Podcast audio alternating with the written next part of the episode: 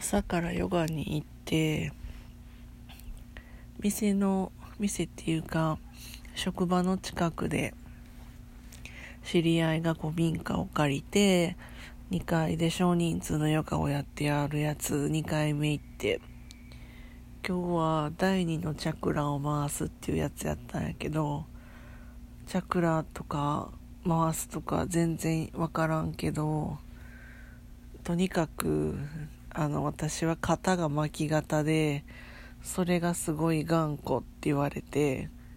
なんか自分しか知らんかったことを人に知ってもらえてちょっと嬉しかった。良くなりたい。